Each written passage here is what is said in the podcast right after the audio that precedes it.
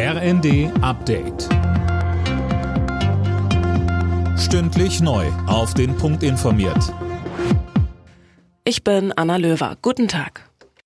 Das ganze Wochenende wird überall in Deutschland gegen Rechtsextremismus und die AfD demonstriert. Hunderttausende waren allein gestern unterwegs. Philipp Nützig. In Frankfurt, Dortmund und Hannover versammelten sich jeweils über 30.000 Menschen. Aber auch die Demo in Braunschweig hatte dem Veranstalter nach über 20.000 Teilnehmer. In Erfurt versammelten sich 9.000 Menschen unter dem Motto Wir haben keinen Bock auf Höcke.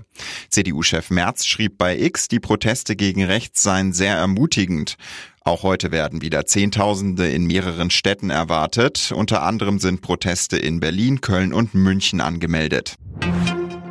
In Deutschland haben vier von zehn Rentnern monatlich höchstens 1250 Euro netto zur Verfügung. Das geht laut Redaktionsnetzwerk Deutschland aus Berechnungen des Statistischen Bundesamtes hervor. Mehr von Tim Britztrup. Jeder vierte Rentner muss sogar mit weniger als 1000 Euro auskommen. Betroffen sind vor allem Frauen.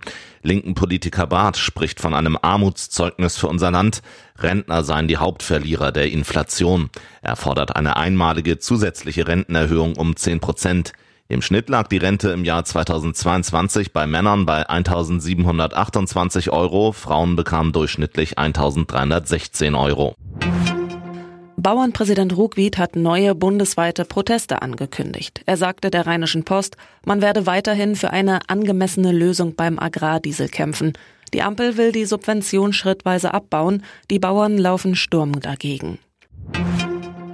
Die erzkonservative Werteunion hat den Weg zur Parteigründung freigemacht. Die Mehrheit der Mitglieder hat dafür gestimmt, das Namensrecht auf die geplante Partei zu übertragen. Die Werteunion könnte schon bei den Landtagswahlen in Ostdeutschland antreten.